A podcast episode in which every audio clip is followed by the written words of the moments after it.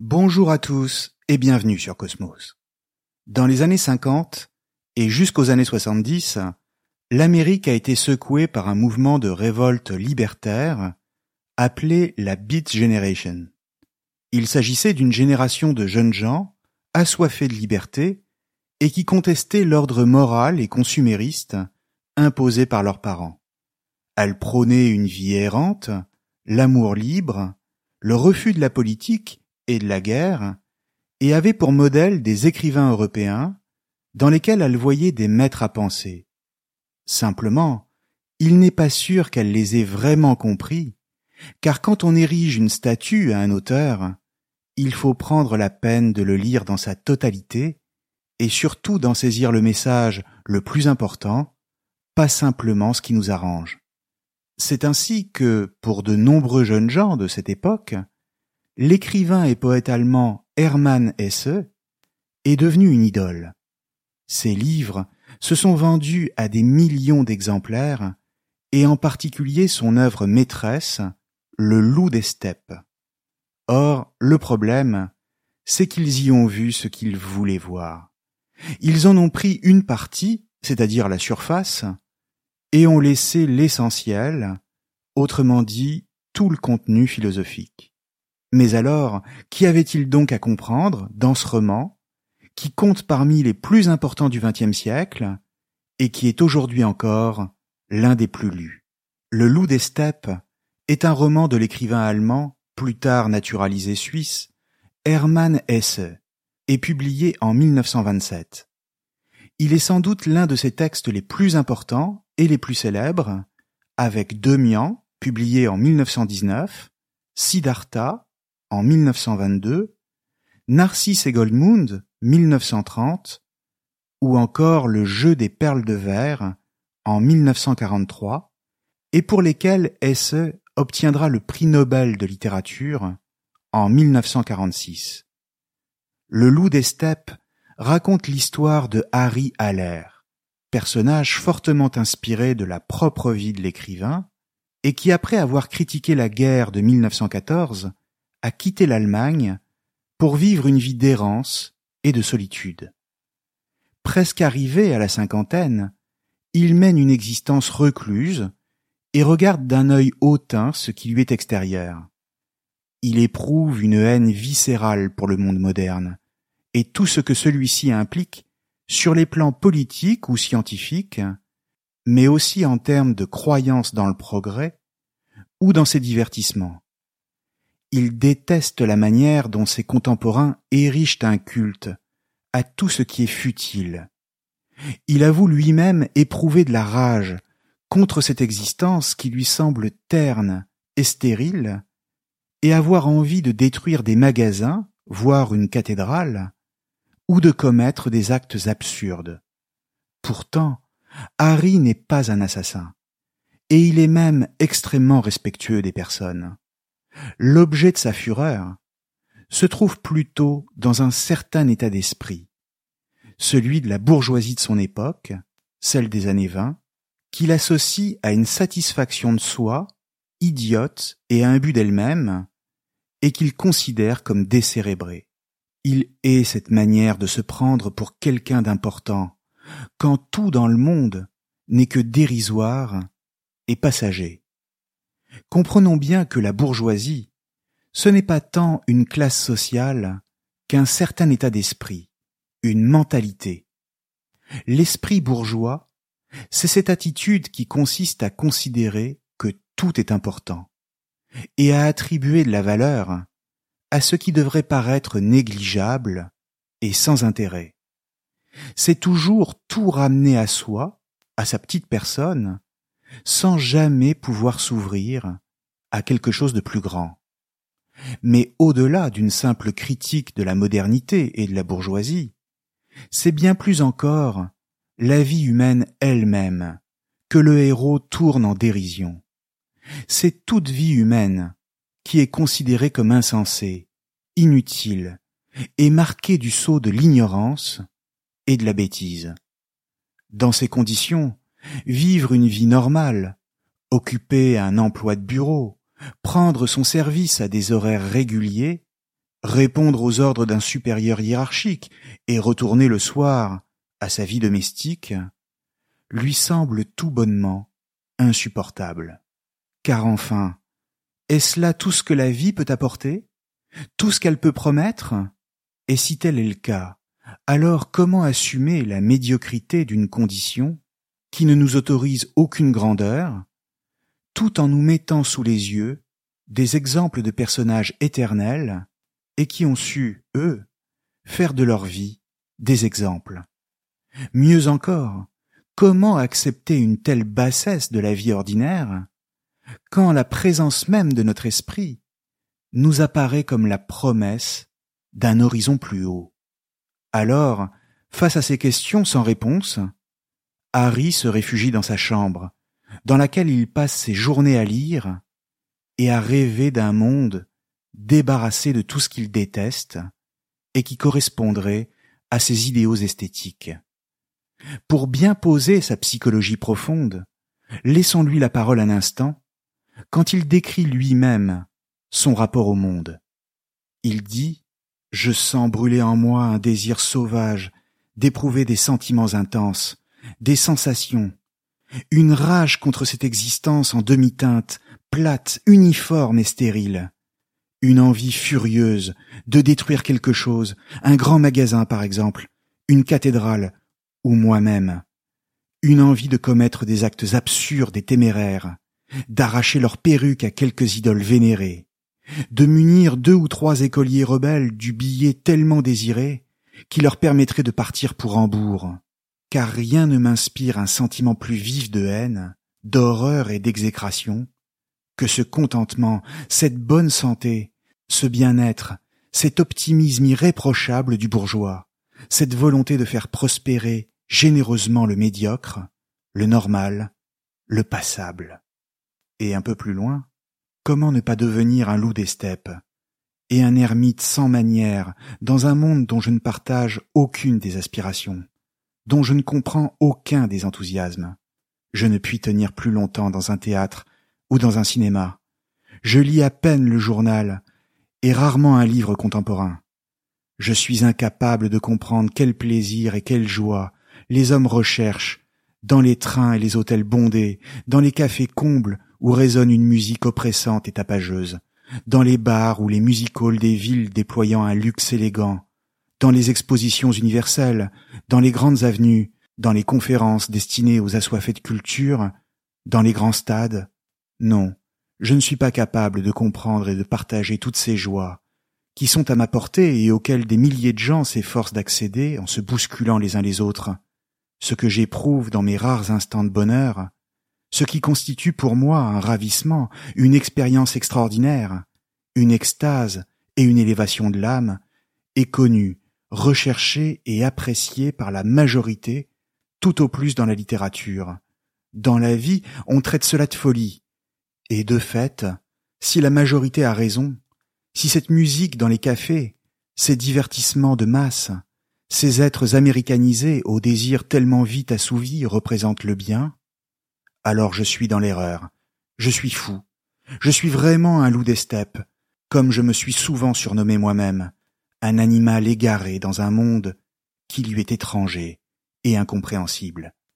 Un animal qui ne trouve plus ni foyer, ni oxygène, ni nourriture. Fin de citation. Le héros, qui se surnomme lui-même le loup des steppes, se place d'emblée sous le magistère d'une bête féroce et asociale. Mais en réalité, Harry, qui est un personnage supérieurement intelligent, n'est pas dupe de lui-même.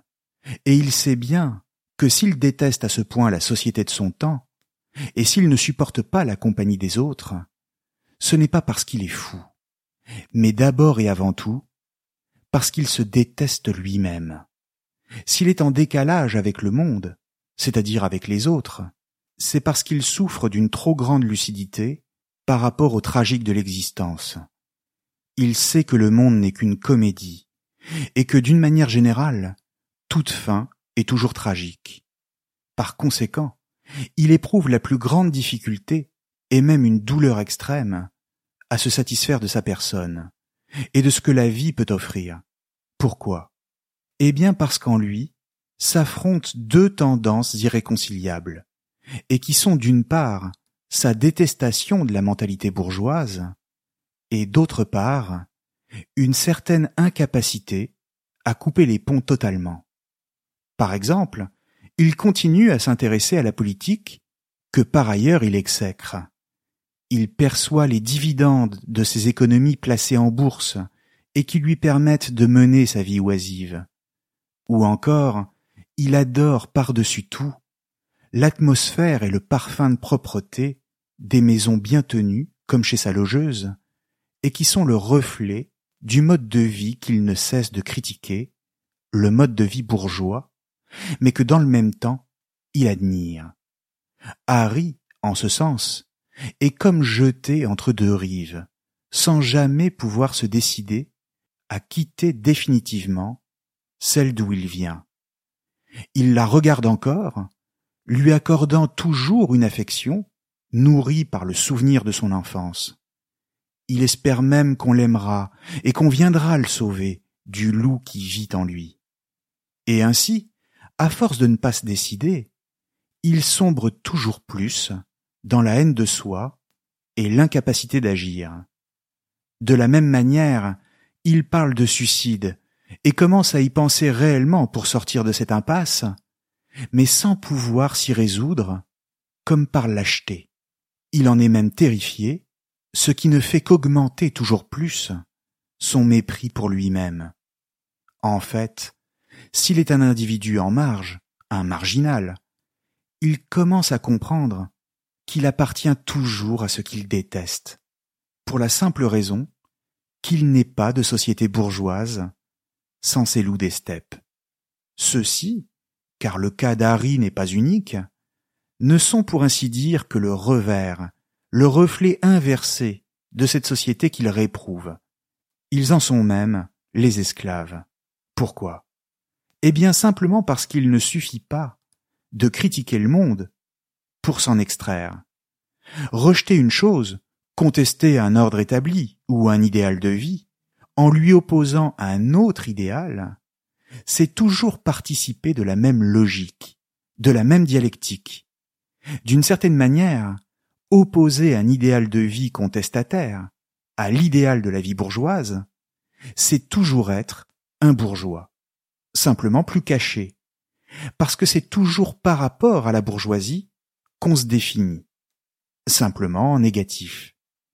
C'est ce que nous permet de comprendre Nietzsche, dont Hermann Hesse fait référence à de nombreuses reprises dans son roman, mais aussi dans sa correspondance, et notamment le Nietzsche d'Ainsi parler Zarathustra. Pour le dire très simplement, dans ce grand poème philosophique publié entre 1883 et 1885, Zarathustra est une figure de la sagesse et de la libération par rapport à tous les idéaux, c'est-à-dire par rapport à un au-delà dans lequel l'homme trouverait toutes les réponses à ses questions. Il prend donc le contre-pied de toutes les morales religieuses pour annoncer non pas le règne de Dieu, mais celui de l'homme. Il décrit le monde d'ici-bas comme le seul existant, ce qui implique qu'il n'y a rien d'autre à espérer.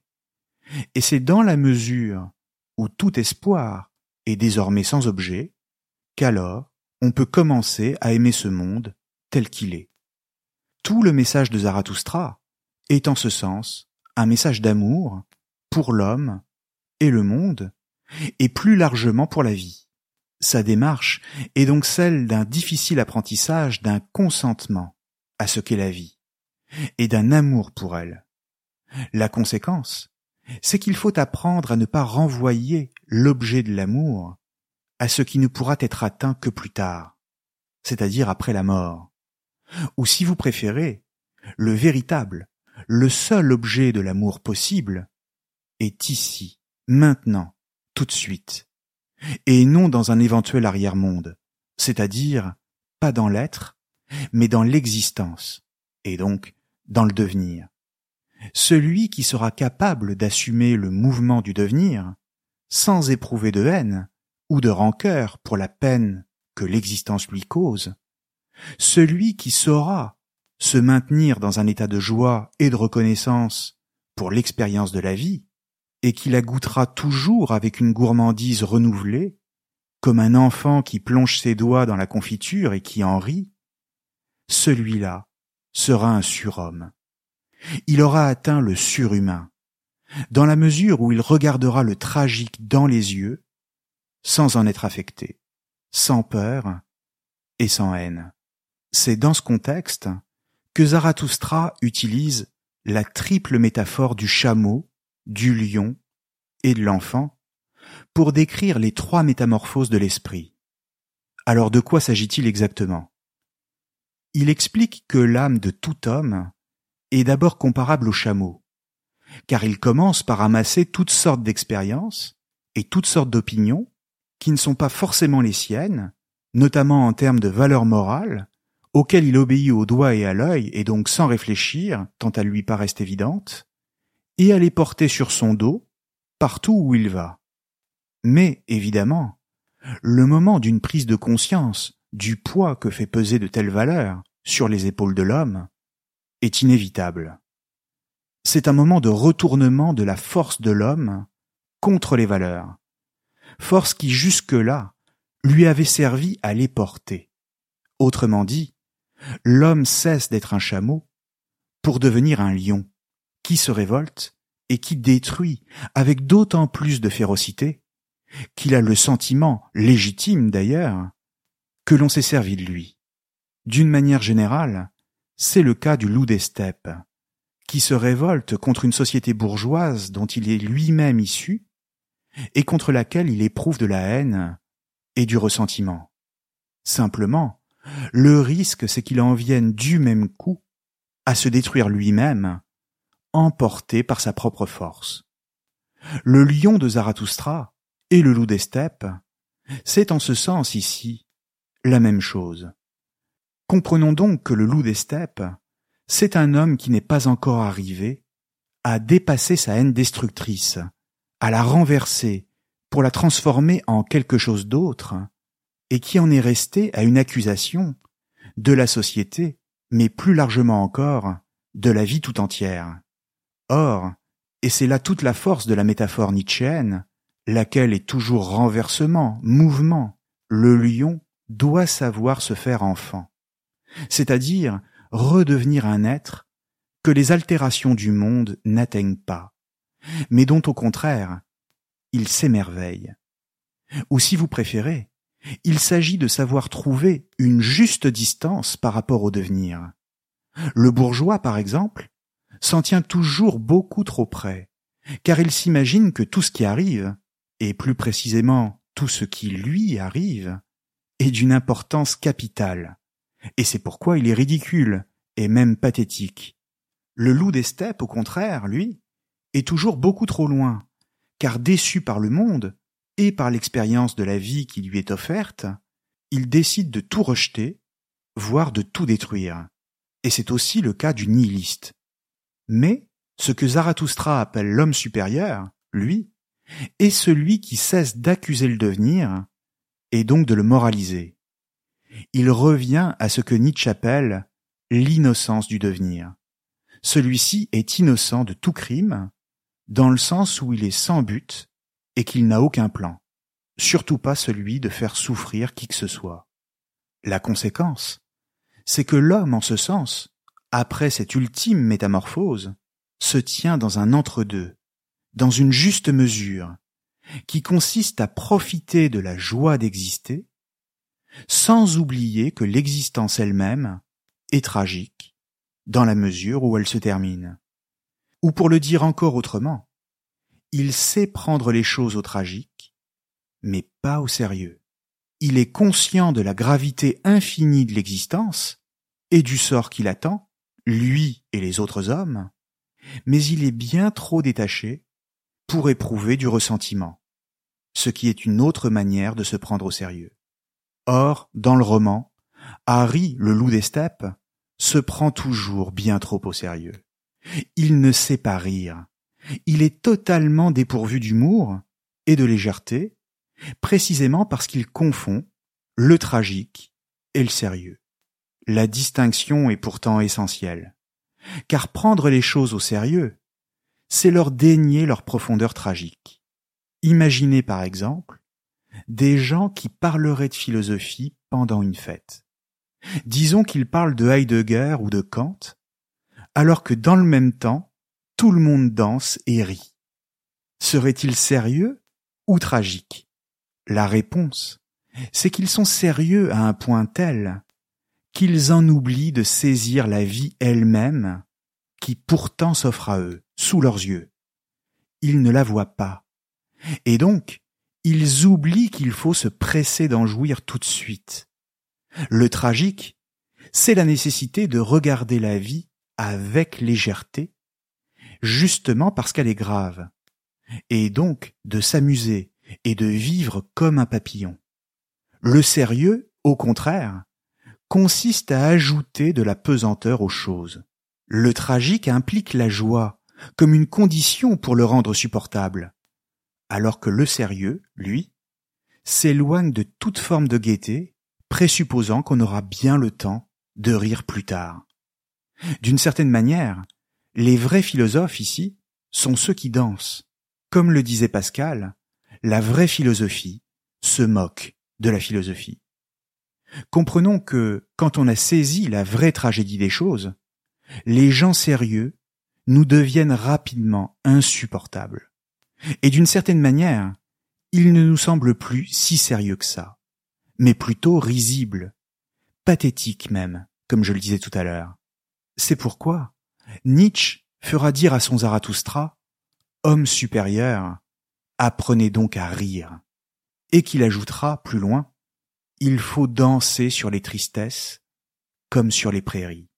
Ce qui fait la supériorité de certains hommes ici, ce n'est pas leur position sociale, et encore moins bien sûr leur patrimoine génétique, mais leur capacité à épouser le devenir sans en être affecté et à l'aimer pour ce qu'il est.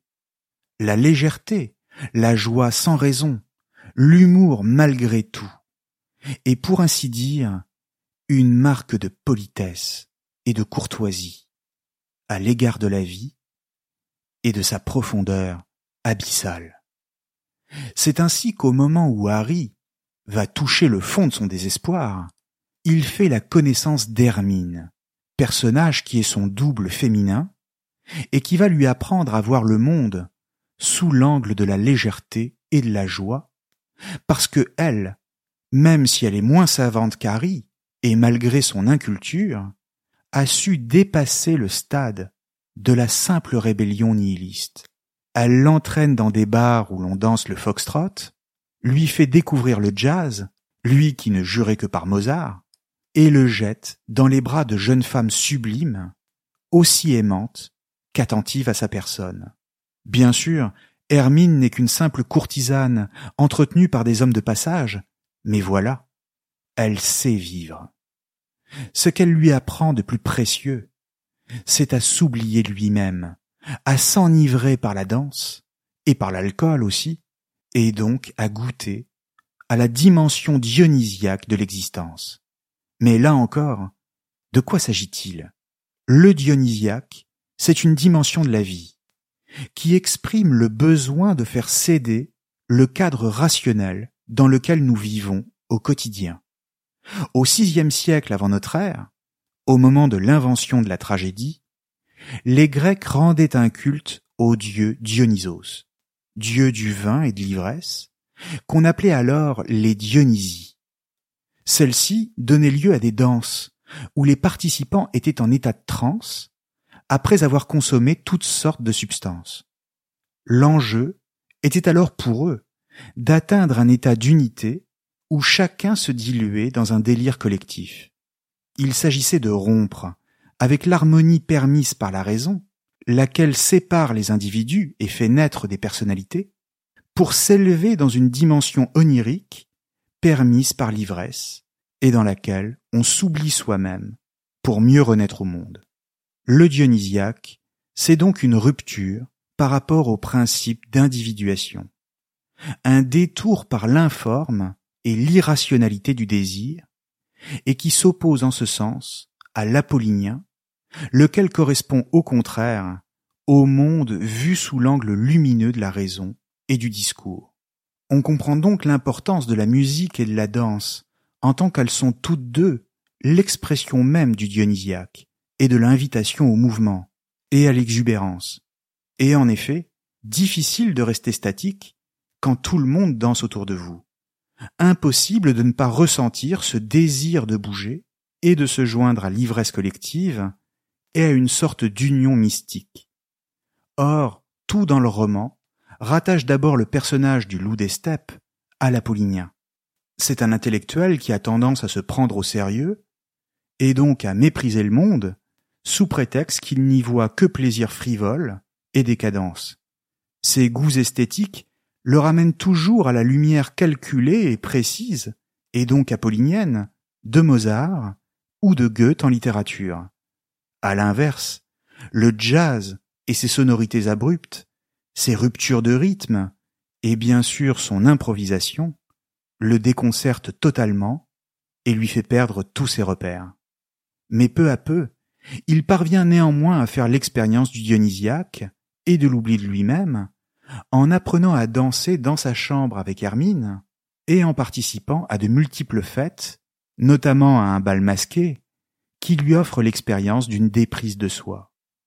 C'est pourquoi, après le bal, il dit Je n'étais plus moi-même. Ma personnalité s'était dissoute dans l'ivresse de la fête, comme le sel dans l'eau. Fin de citation.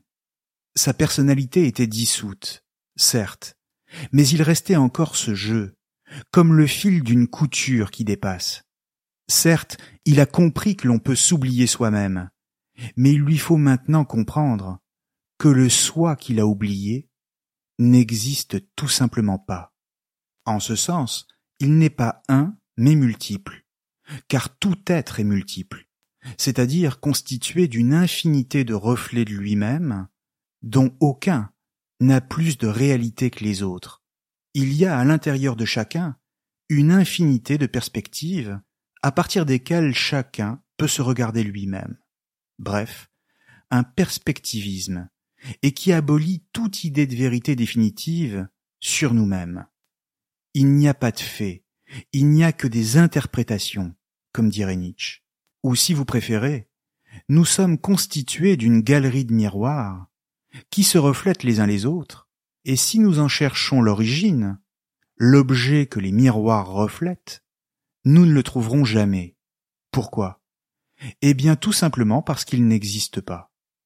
L'idée même d'une origine est donc sans valeur, puisque sans existence. Et d'une certaine manière, tel est le secret de celui qui se hait lui-même ce n'est pas tant qu'il continue à croire à l'existence d'un moi véritable, dont il se ferait une certaine idée, et avec lequel il ne parviendrait pas à coïncider, mais c'est surtout que placé devant cette enfilade de miroirs, il prend peur et supplie pour qu'on lui en indique la sortie. Le problème, évidemment, c'est que de sortie, il n'y en a aucune. Chacun est face à son propre abîme au plus profond de son fort intérieur, et dont il est impossible de s'échapper, même par le suicide. Alors que faire? Réponse Rien du tout. Et d'ailleurs, pourquoi voudrions-nous faire quoi que ce soit? Pourquoi aurions-nous besoin d'une vérité définitive sur nous-mêmes? Apprenons simplement à rire de cet abîme, à nous étonner de ce jeu d'apparence, et qui nous entraîne toujours plus loin dans les perspectives, car elles sont en elles-mêmes la seule réalité. Pour le dire comme Shakespeare, la vie n'est qu'une ombre qui passe, un pauvre acteur qui se pavane et s'agite durant son heure sur la scène, et qu'ensuite on n'entend plus. C'est une histoire dite par un idiot, pleine de bruit et de fureur, et qui ne signifie rien. Fin de citation. Comme j'avais déjà pu le dire, la révolte la plus haute face à notre propre incertitude, face à l'impérieux besoin de vérité, et face à l'exigence de sens, que rien ne peut nous donner, il n'y a plus que le rire. Le rire est en ce sens la seule liberté.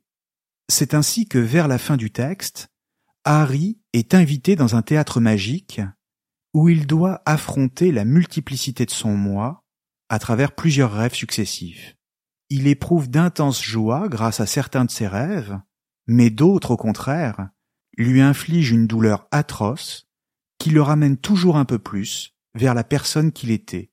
En clair, il est encore beaucoup trop sérieux dans ses réactions, et incapable de la moindre distance par rapport aux choses et par rapport à lui-même.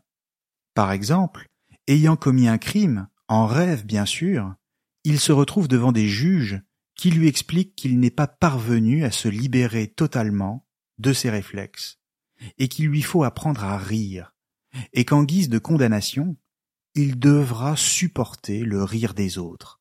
Alors laissons la parole à l'auteur ici. Vous avez sans doute fini par comprendre ce qu'on attend de vous. Vous devez apprendre à rire. Voilà notre exigence. Vous devez saisir la part d'humour que recèle l'existence, sa part d'humour noir. Mais naturellement, vous êtes prêt à tout, sauf à faire ce qu'on vous demande. Vous êtes prêt à poignarder une jeune femme. Vous êtes prêt à vous faire exécuter solennellement. Et vous seriez certainement prêt aussi à mortifier votre corps, à le flageller pendant cent ans, n'est-ce pas? Vous devez vivre et apprendre à rire. Vous devez apprendre à écouter cette satanée musique radiophonique de la vie, à vénérer l'esprit qui transparaît derrière elle, à vous moquer de tout le tintamarre qu'elle produit. C'est tout. On ne vous demande pas plus. Fin de citation. Le parcours du héros dans le livre consiste donc à lui apprendre à retourner le refus qu'il a du monde en un oui, c'est-à-dire en une acceptation du devenir. On pourrait même dire en un amour, puisqu'au bout du compte, comme il n'y a pas d'autre monde dans lequel faire l'expérience de la vie, autant aimer celui-là. Camus ne dira pas autre chose dans l'homme révolté, en affirmant que toute révolte devait se faire par amour et non par haine, tout simplement parce qu'on ne construit rien sur le ressentiment. Être révolté, c'est d'abord dire oui au monde que l'on veut changer, et non chercher à le détruire par tous les moyens.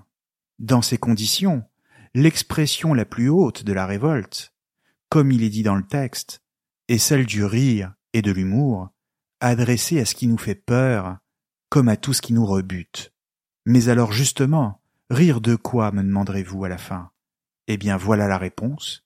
Rire de tout, mais sans jamais faire du rire un snobisme.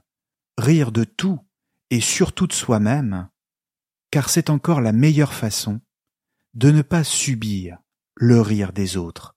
Merci à tous et à très bientôt sur Cosmos.